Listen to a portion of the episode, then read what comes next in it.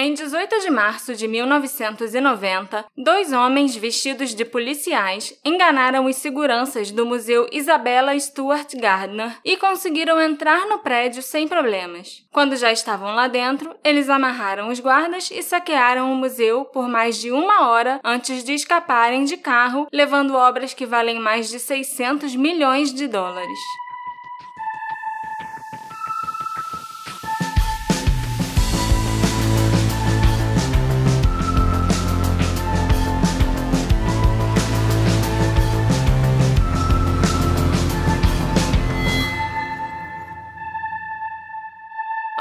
Assistentes! Tudo bem com vocês? Eu sou a Marcela, sua detetive do sofá, e nos últimos dias eu estava procurando casos mais diferentes para apresentar para vocês, e eu resolvi procurar algum roubo famoso e, é claro, não solucionado. A gente já fala tanto de desaparecimentos e assassinatos que de vez em quando é bom variar um pouco, e eu sinceramente espero que vocês gostem desse episódio. Você gostou dessa ideia, Alexandre? Eu achei excelente variar um pouquinho, pegar um caso de roubo não solucionado. Roubo de arte eu acho que é mais difícil de solucionar, né? Quando o roubo é bem executado, é lógico. Porque é mais difícil você conseguir rastrear uma arte roubada. Ela nunca vai parar numa casa de leilão ou simplesmente numa loja. Existe todo um mercado negro de arte funcionando por baixo dos panos, então é mais difícil de ser rastreada. Às vezes, um século depois que a peça vai surgir de novo em algum lugar. É a primeira vez que, pelo menos, eu vejo um podcast falar de roubo. E roubo também é crime real, gente. É. Então, é, geralmente a gente vê roubo naqueles filmes de. Tipo do, do Brad Pitt, do George Clooney. Qual é o nome desse filme? 11 Homens e um Segredo. 11 Homens um Segredo. Ou 12 ou 13. E esses filmes são bem legais, eu gosto muito. E vamos ver um caso real aí e ver o quanto ele se parece ou não com um filme de assalto. É, não sei se parece tanto com 11 Homens Segredo, não, mas é um caso legal. E os ladrões também não eram gatos que nem o Brad Pitt e o George Clooney, acho que, né? Aí a gente dá uma murchadinha, mas tudo bem. Hoje nós vamos discutir o roubo do Museu Isabella Stuart Gardner, que aconteceu em 1990. Até hoje os ladrões não foram identificados e as obras de arte valiosíssimas nunca foram encontradas. O caso permanece aberto e o museu oferece uma recompensa de 10 milhões de dólares por informações que levem à recuperação dos itens roubados. Esse museu, Isabella Stuart Gardner, foi construído sob a orientação da colecionadora de arte de mesmo nome, Isabella, para abrigar sua coleção de arte pessoal. O museu foi aberto ao público em 1903 e Isabela continuou expandindo a coleção dela e organizando né, lá no museu até ela morrer em 1924. Ela deixou cerca de 3 milhões e meio de dólares para o museu em seu testamento e estipulou que nenhum item da coleção poderia ser vendido nem comprado e que todos os itens deveriam permanecer exatamente no mesmo lugar que ela havia posicionado. Ela era só um pouquinho controladora, né? Eu até entendo não poder vender nada da coleção, que ela passou a vida inteira juntando, mas é estranho não poder comprar mais nada e é estranho não poder mudar nada de lugar, né? É, mas é como tá no testamento da mulher. Então, assim, tu não vai querer mexer com isso, porque o fantasma dela pode aparecer lá no museu brigando com você. Mas aí isso parece exatamente isso. Alguém que tá querendo brigar com a morte. Que quer criar Sim. um legado e tentar se certificar de que ninguém vai tocar no legado dela. Sim. E acho que falhou, né? Porque é o que a gente vai falar hoje. é, não basta o museu ter o nome dela e ser da coleção de arte dela ela ainda quer que tudo fique no mesmo lugar que ela deixou, entendeu? Na década de 1980, o museu estava com poucos recursos e, por causa disso, ele acabou ficando em más condições. Faltava um sistema de controle climático que é extremamente necessário para preservar obras muito antigas, principalmente quadros, e, além disso, o museu e as obras de arte também não tinham seguro, e o prédio estava precisando de uma manutenção básica. Em 82, o FBI descobriu uma conspiração de alguns mafiosos de Boston que pretendiam roubar um museu. Eles alertaram a administração e eles tiveram que arrecadar fundos para melhorar a segurança do museu. Você não pode receber uma ameaça e ainda deixar do jeito que tá, né? Tem que pelo menos fazer alguma coisa. É, o fato de não ter seguro, a gente consegue descartar qualquer hipótese de que o roubo foi um trabalho interno pois é. para ganhar um seguro, né? Com certeza. Entre essas melhorias estavam 60 detectores de movimento infravermelhos e um sistema de circuito fechado de televisão que consistia em quatro câmeras colocadas em torno do perímetro do edifício. E mais seguranças também foram contratados. Mas não botaram câmeras dentro do museu, né? Dentro do prédio, porque eles acharam até que isso podia ser um, uma mudança dentro do estabelecimento e que podia estar tá proibida também pelo testamento da Isabela. Caraca, tava bem amarrado mesmo. Tava. Apesar dessas melhorias, a única maneira de chamar a polícia no museu, além de ligar, né, para a polícia, como pessoas normais fazem, era através de um botão de pânico instalado na mesa da segurança. Por volta de meia-noite, do dia 18 de março de 1990, um Dodge Daytona vermelho parou a menos de 100 metros da entrada lateral do museu ao longo da Palace Road. Dois homens com uniformes da polícia de Boston esperaram pelo menos uma hora dentro do carro, provavelmente tentando evitar serem notados por pessoas que saíam de uma festa de St. Patrick's Day nas proximidades. Haviam dois seguranças trabalhando no museu naquela noite, Richard Abath e Randy Hastings, e eles eram as únicas pessoas no prédio. O museu inteiro só tinha dois seguranças? Sim, no turno da noite ficavam dois seguranças lá dentro, e mais ninguém. O Richard já trabalhava no turno da noite regularmente, mas aquele era o primeiro dia do Randy trabalhando nesse turno. Então, coitado. Logo na primeira vez que o cara foi trabalhar no turno da noite, já roubaram o museu. Eu acho que eu ia me sentir péssimo. Eu acho que eu ia me sentir desempregado e eu ia procurar outro emprego. Não, mas ele tem muito menos culpa no roubo do que o outro segurança. Eu acho, né? Mas vamos chegar lá. A política de segurança interna exigia que um dos guardas ficasse patrulhando as galerias com uma lanterna e um walkie-talkie, enquanto o outro ficava sentado na mesa da segurança. O Richard foi quem fez a patrulha primeiro, e durante a sua ronda, alarmes de incêndio soaram em diferentes salas do museu, mas ele não conseguiu localizar nenhum fogo nem mesmo fumaça. Ele foi até a sala da segurança, onde o painel de controle do alarme de incêndio indicava fumaça em várias salas diferentes. Ele presumiu que estava rolando algum tipo de mau funcionamento, mau contato, alguma coisa assim, e desligou o painel. O Richard voltou a patrulhar e antes de completar a ronda, ele fez uma rápida parada na entrada lateral do museu. E nesse momento, ele abriu e fechou rapidamente a porta lateral que dava para Palace Road, alegando mais tarde que ele tinha sido treinado para fazer isso para garantir que a porta estava trancada. Depois de completar a ronda, o Richard ocupou o lugar na mesa de segurança por volta de uma da manhã e foi a vez do Randy começar a ronda dele.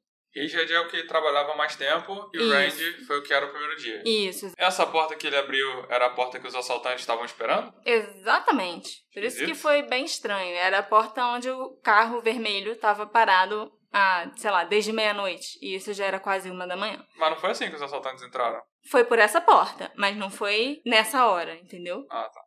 Exatamente a 1h24 da manhã, os dois homens que estavam desde meia-noite no carro do lado de fora do museu apertaram a campainha e disseram para o Richard que eles eram policiais e que tinham ouvido no rádio um chamado para lidar com um distúrbio no pátio do museu e pediram para entrar. O Richard sabia que ele não devia permitir a entrada de ninguém, mas ele não tinha certeza se essa regra também se aplicava a policiais, o que é compreensível, né? Você é segurança, você não pode deixar ninguém entrar, ok. Mas e a polícia? Eu também não posso deixar a polícia entrar? Eu entendo a dúvida dele, né? O Richard também não estava ciente de qualquer perturbação acontecendo dentro do museu, mas ele teorizou que, como era St. Patrick's Day, talvez algum bêbado ou algum engraçadinho saindo de uma festa tivesse pulado o um muro e alguém tivesse visto e relatado para a polícia. Como os homens estavam usando uniformes da polícia de Boston, que o Richard viu através de uma das câmeras externas, ele acreditou que eles realmente eram policiais e então permitiu a entrada dos dois. Quando os intrusos entraram, eles foram até a mesa de segurança e perguntaram para o Richard se tinha mais alguém no museu. Ele confirmou, sim, que tinha outra segurança, e os policiais pediram que ele chamasse o Randy pelo rádio e pedisse para ele descer e se juntar a ele ali na mesa do segurança. Um dos dois homens, então, disse para o Richard que ele parecia muito familiar e que podia ter um mandado de prisão contra ele. Do nada? É. Aí o Richard saiu de trás da mesa, onde ficava o único botão de alarme para alertar a polícia, e ele foi rapidamente questionado sobre a identidade dele e ordenado a ficar de frente para a parede e foi algemado. Ele estava imaginando que a prisão era algum mal entendido, até que ele percebeu que ele não tinha sido revistado antes de ser algemado e que o bigode de um dos dois policiais era falso e parecia ser feito de cera. o cara tava com aquele óculos que veio um bigode, o bigode e o óculos junto. É, tipo isso, sabe? Só que ele demorou muito a perceber. O Randy chegou alguns minutos depois e também foi algemado e perguntou para os invasores o que estava acontecendo, né? Por que, que os dois seguranças estavam sendo presos. Demorou a cair. Os homens explicaram que não, eles não estavam sendo presos e, na verdade, aquilo era um assalto. Teve que explicar, teve, Exato. que... teve que explicar com todas as letras, Eles entendeu? pegaram uma folha de papel, olha, vou desenhar aqui para você. Uhum. Eles mostraram as armas, mandaram os seguranças não causarem problemas e envolveram a cabeça, os olhos e a boca dos seguranças com fita adesiva. Depois, sem nem ter que perguntar a direção para onde ir, os ladrões levaram Richard e o até o porão do museu, onde eles foram algemados a canos. Os pés e as mãos dos dois também foram envolvidos com fita adesiva. É bizarro eles saberem exatamente aonde ir para chegar no porão do museu. Porão ao qual o público não tem acesso. Ah, mas é um museu de, de acesso livre, né? Mesmo assim, museus geralmente são grandes, tem várias salas diferentes, então assim. Muito provavelmente, se eu fosse chutar, seria uma porta que não era de acesso ao público. Então, uma pessoa que chega para justamente ver qual é e mapear e uhum iam ver quais são os locais que não são de acesso público e iam falar, provavelmente aquela passagem pode ser pro porão, ou é, realmente eles tinham conhecimento prévio. Mas assim, eu acho que também é possível eles terem uma boa noção de onde fica o porão sem nunca ter ido.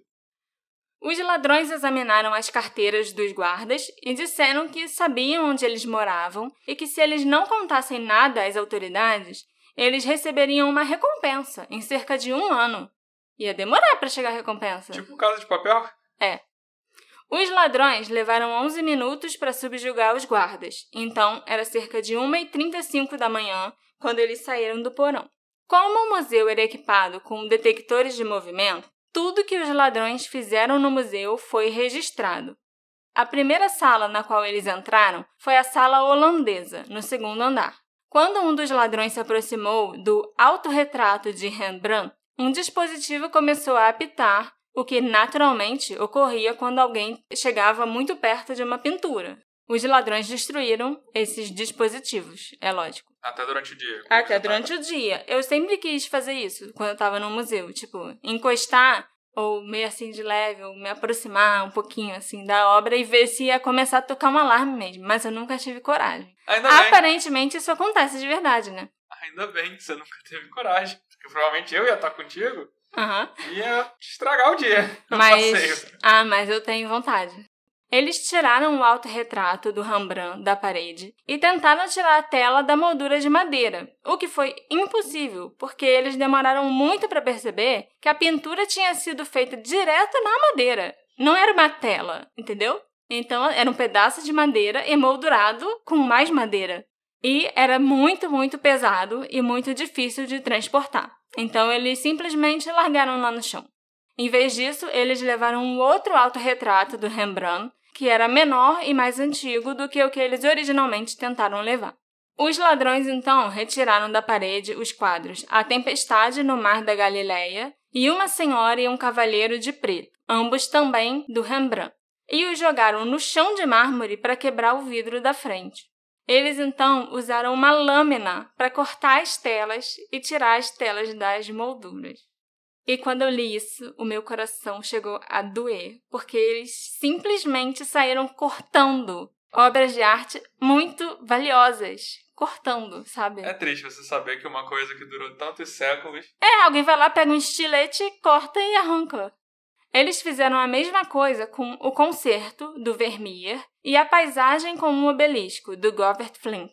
A última peça que eles levaram da sala holandesa foi um vaso chinês de bronze da dinastia Shang. Ah, eu tava achando que eles estavam mirando só nos Rembrandt, mas não. Não, não era só o Rembrandt, não. Eles também levaram coisas de outros pintores. Do Vermeer, levaram um vaso, levaram um Manet. Às 1h51 da manhã, enquanto um ladrão continuava trabalhando na sala holandesa, o outro entrou em um corredor estreito, apelidado de Galeria Curta, na outra extremidade do segundo andar. O outro ladrão se juntou a ele em breve. Nessa galeria, eles começaram a remover os parafusos de uma moldura que exibia uma bandeira napoleônica, provavelmente em uma tentativa de roubar a bandeira.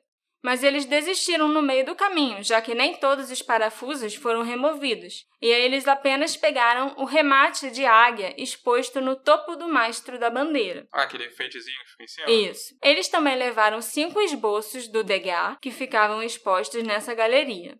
Os ladrões então desceram para o primeiro andar e entraram na sala azul, onde eles roubaram a tela Chesterton de Manet.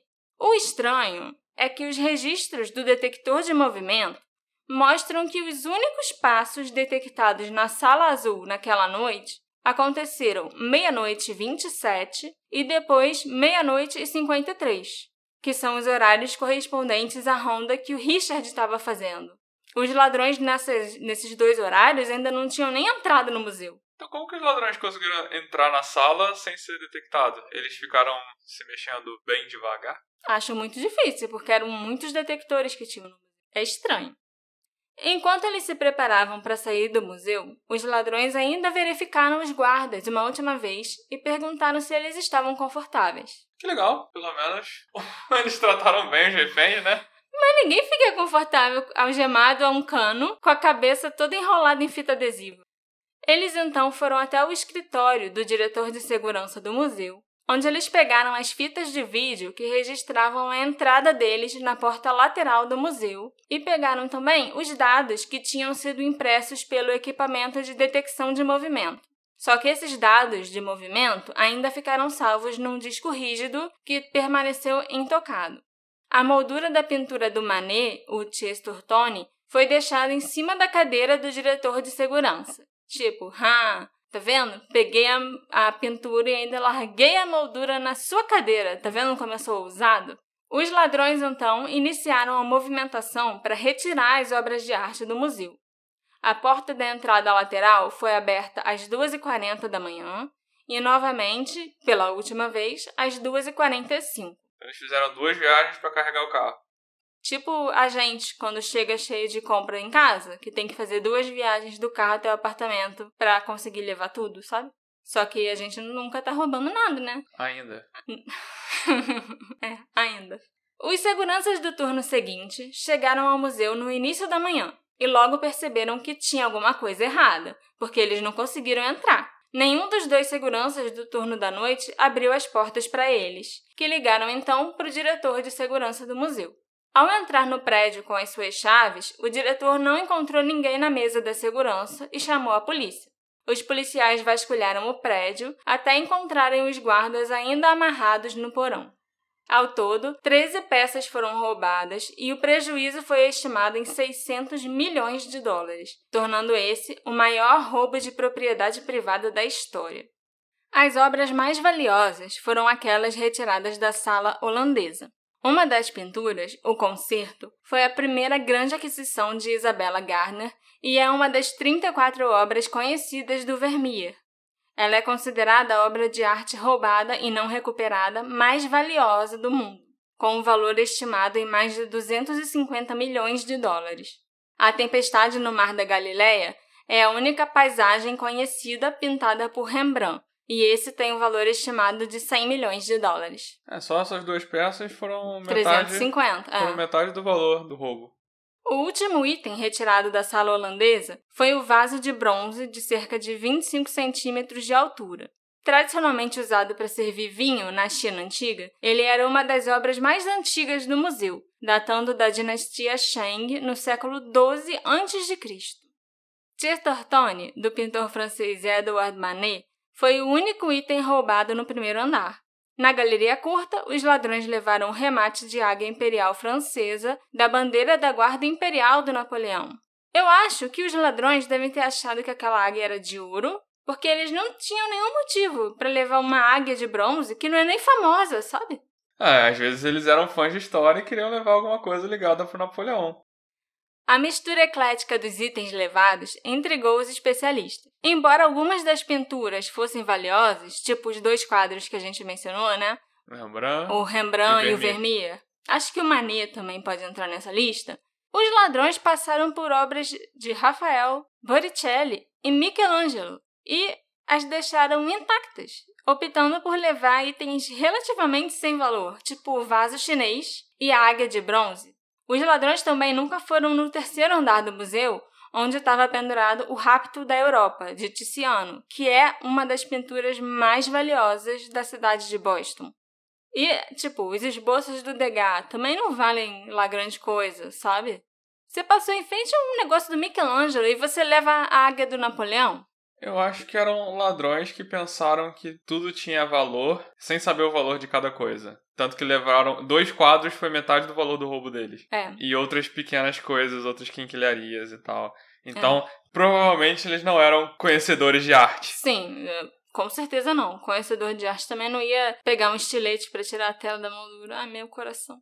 O museu faz uma homenagem às obras perdidas, deixando as molduras de todas as pinturas roubadas penduradas em seus locais originais. Assim, eles também garantem que os espaços continuarão reservados para quando as obras voltarem para seu lar. Não, mas peraí. Você lá no início falou que a mulher não deixa mudar nada de lugar. Então, pode ser quando eles roubaram o quadro e deixaram só a moldura, o, a administração do museu, eu tô achando que eles simplesmente não podem colocar nada no lugar.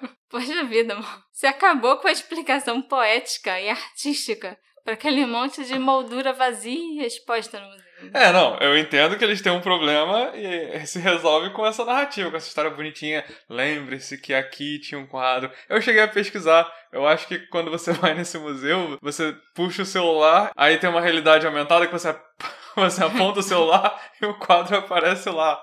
Entendeu? Aham. Mas eu acho que a administração do museu simplesmente não pode fazer nada. Porque se pudesse, ela colocaria outro quadro no lugar. razão. O nome disso não é homenagem, é karma. Karma da pra mulher, que não deixou ninguém mudar as coisas de lugar, aí o museu tem que deixar lá aquelas molduras vazias. A gente também pode chamar de ironia. É bem engraçado que isso tenha acontecido. Sim. Por causa dos poucos recursos do museu e da falta de uma apólice de seguro, o diretor teve que pedir ajuda das casas de leilões Sotheby's e Christie's para financiar uma recompensa de um milhão de dólares três dias após o roubo acontecer. Esse valor foi aumentado para 5 milhões de dólares em 97 e duplicado para 10 milhões em 2017. Então, até hoje em dia, a recompensa é de 10 milhões de dólares pelas coisas roubadas, né? E a recompensa é para informações que conduzam diretamente à recuperação de todos os itens em boas condições. Ah, mas aí é sacanagem. Recompensa é só se devolver tudo? E ainda em bom estado? Se eu souber só onde tá uma das obras de arte, aí eu não ganho recompensa nenhuma? Aí eu não acho que vale a pena devolver ou avisar. Por isso que aquele vaso chinês esquisito tá aqui na nossa sala até hoje, amor. Em 1994, a diretora do museu, Anne Hawley, recebeu uma carta anônima. Os autores da carta explicaram que eles eram negociantes terceirizados e não sabiam a identidade dos ladrões. Aham, senta lá, Cláudia. Eles explicaram que as obras de arte estavam sendo mantidas sob condições climatizadas controladas e que eles queriam imunidade para eles próprios e para todos os outros envolvidos. Então tava guardada melhor do que no museu, né? Tava, lógico, o museu mesmo não tinha esse sistema de climatização. O museu deveria providenciar 2,6 milhões de dólares que deveriam ser depositados numa conta bancária offshore ao mesmo tempo em que as obras de arte fossem devolvidas. Se o museu estivesse interessado em negociar, eles deveriam publicar uma mensagem no The Boston Globe. Para estabelecer credibilidade, os autores deram informações sobre o roubo que eram conhecidas só pelo próprio museu e pelo FBI na época. A Anne sentiu que essa era uma pista muito boa, então ela contatou o FBI e o Boston Globe e uma mensagem foi impressa na edição de 1 de maio de 94. Eu li o jornal, essa edição de maio de 94, e a mensagem era tão codificada que eu nem encontrei ela no jornal, não. Mas estava lá. Tanto que a Anne recebeu uma segunda carta, alguns dias depois, na qual os autores reconheceram que o museu estava interessado em negociar, mas ficaram com medo do que eles perceberam ser uma investigação massiva da Polícia Estadual e do FBI para determinar as identidades dos envolvidos. Não. Pois é, né? Eles não viram essa chegada. Os autores explicaram que eles precisavam de um tempo para avaliar as opções que eles tinham e nunca mais entraram em contato com o museu. É, provavelmente eles pegaram umas obras de arte, não conseguiram, porque são pessoas, como eu já chutei, que não conhecem arte. Talvez eles, depois que eles roubaram, eles não tinham o que fazer com elas, não tinham como liquidar. É, mas isso é muito óbvio. Você vai roubar um quadro famoso que tá num museu, como você vai vender depois, você vai parar até no jornal que aquele quadro foi roubado. Então por que você vai roubar um museu? Rouba uma joalheria, rouba um banco, rouba uma loja. Mas pareceu que foi roubado porque tava dando mole. Era um museu que tava esperando ser roubado. É, é verdade. Então. O FBI assumiu o controle do caso, alegando que as obras de arte provavelmente poderiam cruzar os limites do estado de Massachusetts. Eles realizaram centenas de interrogatórios que se estenderam por todo o mundo, e envolveram a Scotland Yard, autoridades japonesas, francesas, chinesas, investigadores particulares, diretores de museus e negociantes de arte. Ninguém do Brasil estava envolvido? Ninguém achou que as obras podiam vir parar no Brasil? Não sei, vai que um dos negociantes era brasileiro. Os investigadores consideraram esse um caso único por causa da falta de evidências físicas. Os ladrões não deixaram pegadas, não foram encontrados fios de cabelo e é inconclusivo se as impressões digitais na cena do crime eram dos ladrões ou de funcionários do museu. O FBI fez algumas análises de DNA nos anos seguintes, à medida que os avanços nessa área aumentaram, mas infelizmente várias evidências já se perderam ao longo dos anos. O primeiro suspeito de ter algum envolvimento com o roubo foi o segurança, o Richard Ebath, é claro. Ele foi investigado logo de cara por causa do seu comportamento suspeito na noite do roubo. Como vocês devem se lembrar, durante a ronda, o Richard brevemente abriu e fechou a porta lateral, um movimento que alguns acreditam que poderia ter sido um sinal para os ladrões que estavam estacionados do lado de fora. O Richard disse para as autoridades que ele fazia isso rotineiramente para garantir que a porta estivesse trancada, mas um dos colegas de trabalho do Richard falou que se ele realmente fizesse isso sempre, como ele afirmou, o diretor de segurança teria visto o registro da porta abrindo e fechando nos detectores de movimento e com certeza teria mandado ele parar com essa porra.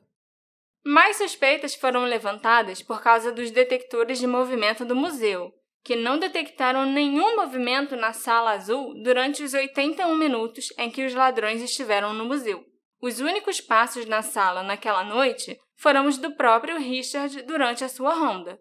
Um consultor de segurança foi chamado para verificar o detector algumas semanas depois do roubo e ele determinou que estava tudo operando corretamente.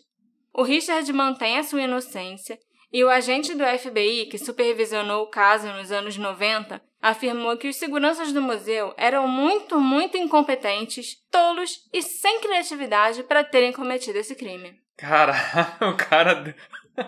O cara eliminou eles como suspeitos chamando de burro. Aham. Uhum. Tipo, chegou a ofender, né? Sacanagem.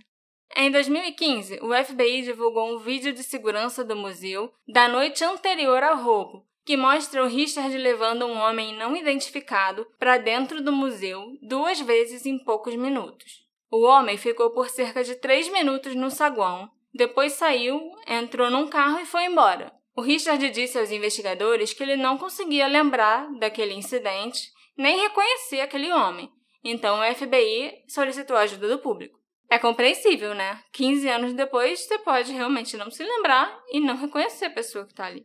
Vários ex-seguranças do museu se apresentaram e disseram que o estranho era o chefe do Richard, o vice-diretor de segurança do museu. O cara não lembrava a cara do chefe. É, ué, acontece, amor. Ainda mais se era um chefe que não estava sempre ali. Porque eu duvido muito que o vice-diretor e o diretor de segurança apareciam lá no turno da noite para é, fazer faz, alguma coisa, faz sabe? Sentido. O nosso segundo suspeito se chama White Bulger E ele era um dos mafiosos mais poderosos de Boston naquela época. Ele era o líder da gangue Winter Hill. O White alegou que ele não ordenou aquele roubo. E, na verdade, ele mandou os seus homens investigarem para descobrir quem assaltou o museu. Afinal, o roubo foi cometido no território dele. Ele precisava mostrar quem manda ali. Ninguém podia chegar nos domínios do White Bulgar e fazer algo tão ousado sem esperar uma retaliação. Tá certo ele, tipo poderoso chefão. Sim. Mesmo assim, o agente do FBI Thomas McShane investigou o White por seu envolvimento. O Thomas determinou que os fortes laços de White com a polícia de Boston poderiam explicar como os ladrões adquiriram uniformes legítimos da polícia ou até indicar que policiais de verdade foram contratados para executar o roubo. Mas as investigações do Thomas não produziram nenhuma evidência que vinculasse White ao roubo. Eu acho que ele realmente só queria vingança de terem roubado debaixo do nariz dele. O que a gente viu, era o museu esperando ser roubado. E aí é uma coisa de orgulho. Como assim roubaram o museu? Sim. E não fui eu. O terceiro suspeito se chama Brian McDavid. E ele era um vigarista de Boston que tentou e não conseguiu roubar a Hyde Collection de Glen Falls, em Nova York, em 81. O Brian se disfarçou de motorista da FedEx levou algemas e fita adesiva com ele e planejava roubar um Rembrandt. Isso te lembra alguma coisa? Hum. Hum. Ele também era aficionado por bandeiras e se parecia um pouco com o retrato falado de um dos ladrões. Os paralelos com o caso do Museu Isabella Gardner fascinaram o FBI. Então, eles o interrogaram no final de 1990. O Brian negou qualquer envolvimento no roubo e se recusou a fazer o polígrafo. Já falei. Tá eu também vou me recusar, tá certo ele. Nunca façam um polígrafo, gente. O FBI analisou suas impressões digitais e elas não correspondiam a nenhuma impressão encontrada na cena do crime. Aí simplesmente deixaram o vigarista de Boston em paz. Nós temos agora uma dupla como os próximos suspeitos. São dois Roberts. Robert Garanti e Robert Gentile. Eles são irmãos? Não. Não é Guaranti Robert e Gentile Robert. O Guaranti morreu. Eu vou chamar eles pelo sobrenome, porque senão vai ser o Robert, Robert, Robert, Robert, e ninguém vai entender que Robert é quem. O Guaranti morreu de câncer em 2004 e a viúva dele, Helene, disse para o FBI em 2010 que o seu marido já tinha possuído algumas daquelas pinturas que foram roubadas. Mostres nova a mulher do cara, a viúva do cara, né? Tudo bem, ele já tinha morrido, aí você pode dedurar. Ela alegou que quando o marido adoeceu no início dos anos 2000, ele deu as pinturas para o Gentile, para que ele guardasse. O Gentile negou as acusações, alegando que ele nunca recebeu as obras de arte e que não sabia de nada a respeito do paradeiro delas. Poucos dias depois, o FBI invadiu a casa do Gentile em Manchester com um mandado de busca. Eles encontraram uma sala secreta sob um piso falso no galpão do quintal, mas a sala estava vazia. O filho do Gentile explicou que a sala inundou alguns anos antes, e seu pai ficou muito chateado porque o que quer que tivesse armazenado lá estragou e foi perdido. No porão da casa, o FBI encontrou uma cópia do Boston Herald de março de 1990 que falava sobre o roubo junto com um pedaço de papel indicando por quanto cada obra podia ser vendida no mercado negro. Mas nenhuma evidência conclusiva foi encontrada para indicar que o Gentile realmente já teve as pinturas.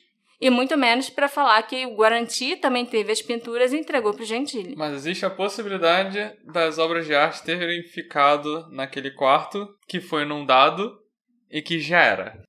Assim, em uma outra entrevista que ele deu recentemente, não foi nem para FBI, foi para a imprensa, se eu não me engano. O Gentili falou que o que tinha lá naquele quarto secreto, naquela sala secreta, eram alguns motores que aí estragaram por causa da inundação. Porque você precisa esconder seus motores. Sim. E motores de quê também, né? Por que, que a pessoa guardaria um monte de motores numa sala secreta? Mas foi o que ele falou. Eu acho que é mentira. Até porque ele tá ligado ao nosso próximo suspeito. O próximo suspeito se chama Bob Donati e a história dele tem conexão com vários outros mafiosos locais. Eu não sabia que Boston tinha tanto mafioso, como eu estou sabendo agora por causa desse caso. E são mafiosos italianos, né? Porque... Mafiosos italianos e, assim, são várias máfias, várias famílias, né? Diferentes, várias gangues diferentes. O envolvimento do Bob no roubo do museu foi insinuado depois que o notório ladrão de arte da Nova Inglaterra, Miles Connor Jr., falou com as autoridades. O Miles estava na prisão no momento do roubo, mas ele acreditava que o Bob tinha sido um dos mentores do roubo. Eles dois já tinham trabalhado juntos em roubos de arte anteriores e o Miles revelou para a polícia que os dois já tiveram no Museu Gardner, dando uma conferida no local e tal, e já tinham discutido a possibilidade de roubar aquele museu. Como o Bob acabou morrendo numa guerra de gangues em 91, o Miles sugeriu aos investigadores que conversassem com um homem chamado William Youngworth, que era um negociante de arte no mercado negro. O FBI começou a investigar o William e abriram um caso contra ele. Foram conduzidas buscas em sua casa e nos seus escritórios. As ações do FBI chamaram a atenção de um jornalista, Tom Mashberg, que começou a conversar com William sobre o roubo. Uma noite, em agosto de 97, o William ligou para o Tom e disse que ele podia provar que ele tinha como devolver as pinturas do museu nas condições certas. Naquela noite, o William pegou Tom nos escritórios do Boston Herald e o levou a um depósito do Brooklyn. William conduziu o Tom para dentro de uma unidade de armazenamento que tinha vários grandes tubos. Ele removeu uma pintura de um tubo, desenrolou e mostrou para o Tom sob a luz de uma lanterna. Para o Tom, aquela pintura parecia ser a tempestade no Mar da Galileia, do Rembrandt. Então a gente tem um suspeito que era o Bob, esse Bob morreu em 91. Morreu em 91, mas ele foi apontado por, por um, um ex-cúmplice dele que estava preso, chamado Miles. Miles. E aí, como o Bob já tinha morrido, o Miles falou: Ah, procura esse negociante de arte que trabalha no mercado negro, chamado William Youngworth, porque ele pode saber alguma coisa a respeito dos quadros ou o próprio Bob pode ter entrado em contato com ele para desovar os quadros. Aí o FBI investigou o cara, não deu em nada, mas esse William entrou em contato com o jornalista. Sim, os dois ficaram anos conversando até um dia o William pegar o Tom na sede do jornal e levar ele para esse depósito, onde ele mostrou só com a luz de uma lanterna esse quadro que ele desenrolou lá de dentro do tubo. Que parecia ser o Rembrandt, a única paisagem do Rembrandt. A única paisagem do Rembrandt, a tempestade no mar da Galileia. Tá, tô acompanhando. O Tom, jornalista do Boston Herald, escreveu sobre a sua experiência omitindo detalhes para esconder a identidade do William e a localização da pintura, a localização né, daquele armazém para onde ele foi levado. Ele relatou que o seu informante disse para ele que o roubo foi organizado por cinco homens e identificou nosso suspeito Bob Donati como uma das mentes por trás desse roubo. O FBI descobriu a localização do armazém vários meses depois e o invadiu, mas já não encontraram mais nada lá dentro. A veracidade das afirmações do William e a autenticidade da pintura mostrada para o Tom foram contestadas, é claro. O William então forneceu lascas de tinta que ele retirou da pintura para o Tom e o Tom deu para o FBI. O FBI analisou essas lascas de tinta e relatou que elas eram sim da era do Rembrandt, no século XVII, mas elas não combinavam com os óleos e as cores usadas na Tempestade do Mar da Galileia. O museu começou a tentar negociar com William depois que a história do Tom foi publicada no jornal. As autoridades duvidaram dessa história do William e queriam que o museu encerrasse as negociações, a não ser que ele fornecesse evidências mais confiáveis de que ele realmente tinha acesso àquelas obras. O William novamente forneceu um frasquinho com outras lascas de tinta e ele também deu 25 fotos coloridas da tempestade no Mar da Galileia e da pintura Uma Senhora e um Cavaleiro de Preto, ambas do Rembrandt. Uma declaração conjunta do museu e de investigadores federais anunciou que as lascas de tinta não eram de nenhum dos dois Rembrandts roubados. Mas há especulações de que a tinta podia, na verdade, ser do quadro O Concerto do Vermeer, mas isso nunca foi comprovado. E as fotos? Ele mostrou fotos. Mostrou as fotos, mas o que, que o FBI fez com essas fotos eu não sei. Talvez eles tenham achado que as fotos eram falsas. Tinham fotos, sim, exatamente dos quadros, da, roubados. Dos quadros roubados. Em 2014, um outro jornalista investigativo entrevistou um mafioso que, na época do roubo, era um dos líderes da gangue na qual o Bob Donati era membro. E esse homem confirmou que foi o Bob sim que organizou o roubo. Ele também explicou que ele foi visitado por Bob na prisão e o Bob confirmou para ele que tinha roubado as obras com a finalidade de negociar para libertar o mafioso da prisão. Mas as negociações nunca ocorreram porque o Bob foi assassinado. E isso era bastante comum. O próprio ex-comparsa do Bob, né, que deu início a toda essa investigação, o Miles Connor Jr., ele já tinha negociado a própria liberdade em outra ocasião em troca de arte que ele já tinha roubado, entendeu? Entendi. Nesse meio de máfia e de mercado negro de arte, isso é bem, bem comum. Esse jornalista acredita que o Bob foi motivado a libertar esse mafioso da prisão porque ele poderia protegê-lo na guerra de gangues que estava rolando em 91, já que ele era um dos líderes. E teria de fato sido bom para o Bob contar com essa proteção, já que foi nessa guerra das gangues que ele morreu mesmo. então a proteção não ajudou muito. Mas o cara não saiu da prisão. Ele não negociou. Uhum. Se ele tivesse negociado e o cara tivesse saído da prisão, o cara podia proteger ele. Mas não foi o que aconteceu. Ele morreu antes de conseguir negociar. Um amigo do Robert Guaranti, o nosso suspeito anterior, né, que a mulher foi lá e dedurou ele para a polícia, também corroborou que o Bob Donati organizou o roubo e que foi o Bob quem deu as pinturas para o Guaranti quando ele se preocupou com a sua própria segurança. O Bob era amigo íntimo do Guaranti e os dois, inclusive, foram vistos em um bar poucos dias antes do assalto com uma sacola de uniformes da polícia. O FBI anunciou um progresso significativo na investigação em março de 2013. Eles relataram com alto grau de confiança que identificaram os ladrões que eles acreditavam serem membros da gangue Merlino. Eles também acreditam que as obras de arte foram transportadas para Connecticut e para Filadélfia nos anos que se seguiram ao roubo. Algumas das obras de arte poderiam ter sido até colocadas à venda na Filadélfia no início dos anos 2000, incluindo a tempestade no Mar da Galileia, mas não se sabe o que aconteceu com as obras depois dessa tentativa de venda. Em 2015, o FBI afirmou que os dois ladrões que roubaram o museu em 1990 estavam mortos. Essa gangue Merlino era a gangue que o Bob fazia parte?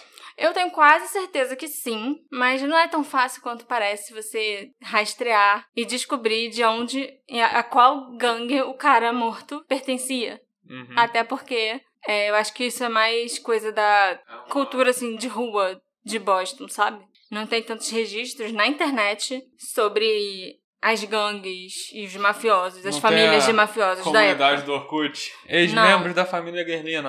Era 1990, ainda não tinha nem Orkut, amor. Eu já estava encerrando esse roteiro quando eu me deparei com dois novos possíveis suspeitos do roubo. Um casal chamado Jerry e Rita Alter. Eu encontrei um artigo do Washington Post que descreve um caso interessante em que a recuperação de uma pintura roubada revelou um mistério maior ainda. Quando Jerry e a Rita Alter morreram, uma pintura original do William de Kooning, avaliada em 160 milhões de dólares, foi encontrada pendurada na parede do quarto deles. Essa pintura tinha sido roubada do Museu de Arte da Universidade do Arizona, em Tucson, em 1985 e algumas evidências sugerem que os dois realmente foram os ladrões originais da pintura. Eles estavam em Tucson no dia anterior ao roubo, eles tinham um carro e tinham roupas muito parecidas com as dos ladrões. O Jerry e a Rita eram professores de escolas públicas durante a vida inteira deles. E eles viajaram para 140 países e tinham mais de 2 milhões de dólares no banco quando eles morreram de onde veio esse dinheiro. Como que dois professores de escola pública tinham milhões de dólares na conta e um decune original pendurado no quarto quando morreram? Trabalho duro. Porra! Por que eu não fiquei rica ainda? Eu e meu pai, a gente trabalha muito. Não vai ser professora? Pior ainda, né? Acho que o professor ainda ganha menos que marmorista. Os retratos falados dos ladrões do Museu do Arizona se parecem muito com os retratos falados dos ladrões do Museu de Boston.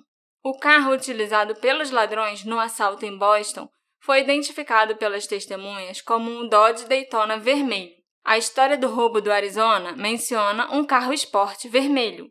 O carro que pertencia ao casal Alter era um Nissan Pulsar NX, que se parece muito com o Dodge Daytona seria muito fácil alguma testemunha confundir os dois modelos de carro, que eram da mesma cor.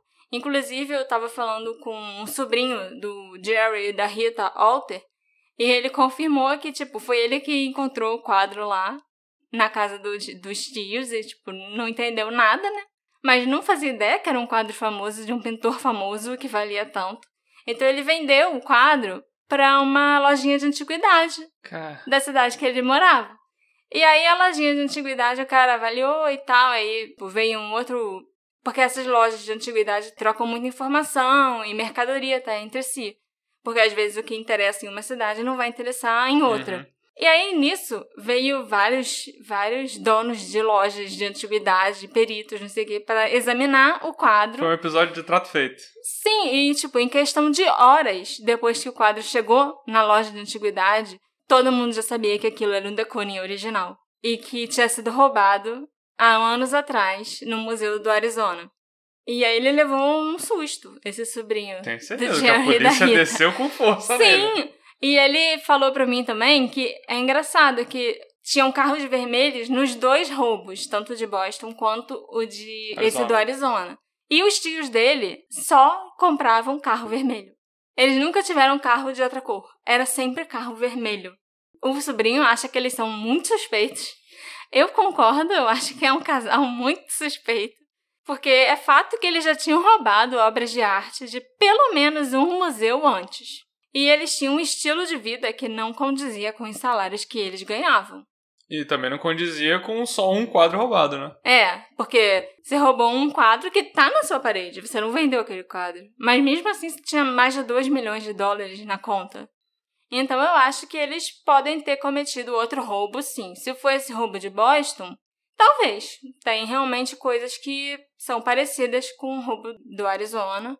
Os retratos falados, o carro, várias coisinhas assim. Mas também pode não ter sido eles, né? Eles Uhum. podem ter roubado algum outro museu que a gente ainda não sabe qual. Mas a gente tem que lembrar também que o bigode de um dos ladrões era falso, então podia ser a Rita disfarçada. As pessoas de Boston, que moram na região do Museu Isabella Gardner, acreditam que o segurança estava definitivamente envolvido de alguma forma, embora seja debatida a extensão do envolvimento do Richard. Porque só a porta lateral, exatamente em frente ao local onde os ladrões estavam estacionados, foi aberta por ele. Isso realmente é meio esquisito, sabe? A porta abriu e fechou bem em frente ao local onde eles estavam. Aí o Richard troca de função com o Randy, fica na mesa da segurança e logo em seguida os ladrões tocam a campainha e são autorizados a entrar, sem nenhuma verificação do status deles ou uma tentativa de descobrir se eles realmente deviam estar lá no museu, se eles foram chamados. Ele então deixa a mesa e o botão de emergência, que liga para a polícia, e fica lá, sendo algemado pelos policiais. É, e também teve aquela sala que foi roubada, mas os detectores de movimento não detectaram os ladrões depois que eles chegaram. É, Então poderia ter sido já o, o Richard antes, já tinha separado tudo na ronda dele. é, já tinha feito uma parte do trabalho, né? É. pelo menos nessa sala. É uma pena que as pinturas nunca tenham sido recuperadas e que a gente não faça nem ideia do paradeiro atual delas, porque essas pinturas são insubstituíveis. Existem tão poucas pinturas conhecidas e autênticas do Vermeer, só tem 34, que uma delas ter sido roubada já é uma perda enorme. E a não ser que colecionadores tenham conseguido obter as pinturas, eu tenho certeza que elas não estão sendo bem tratadas, pelo menos não estão sendo armazenadas como deveriam. Eu duvido muito que um ladrão esteja se preocupando com as condições climáticas corretas, sabe? Ainda mais que os ladrões não foram tão espertos e ainda cortaram as pinturas da moldura, o que é ultrajante, eu ainda estou revoltada com isso. Sendo que as pinturas valeriam muito mais se elas estivessem nas molduras originais. O mercado negro de arte é muito fascinante e falsificações de alta qualidade costumam ser tão valorizadas quanto originais. Obras de arte roubadas geralmente acabam sendo vendidas no mercado negro por muito, muito, muito menos do que o valor estimado.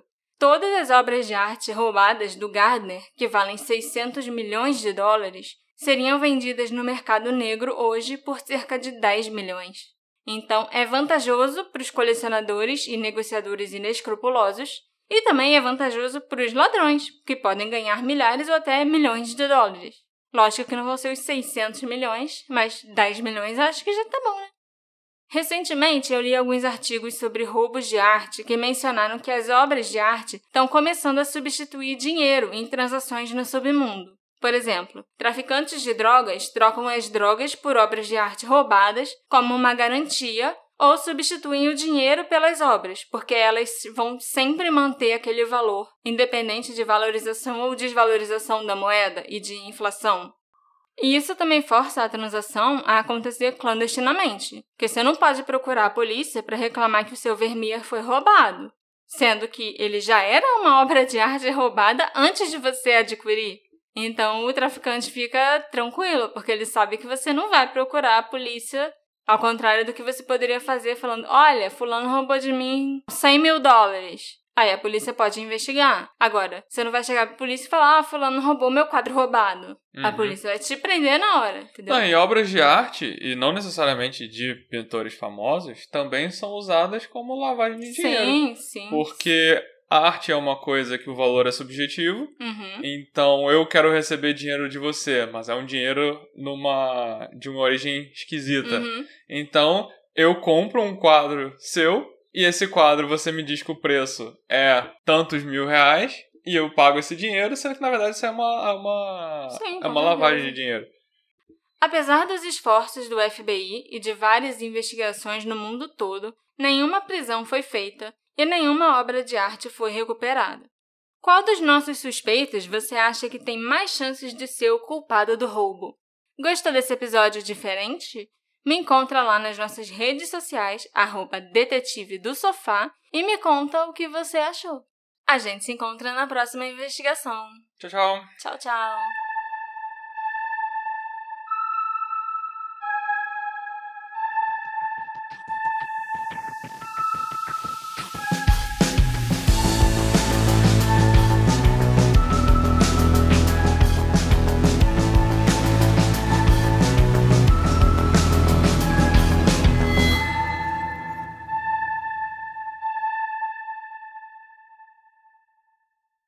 Hey, você se interessa por crimes reais, serial killers, coisas macabras e tem um senso de humor um tanto quanto sórdido? Se sim, você não está sozinho. Se você precisa de um lugar recheado de pessoas como você, venha conhecer o podcast Pátria Amada Criminal. Todas as semanas tentamos entender o pior da humanidade. Nesse processo, a gente ri, chora, fica brava, fofoca, porque afinal de contas é assim que a gente fala quando está entre amigos. Suas novas melhores amigas trevosas estão aqui no Pátria Amada Criminal.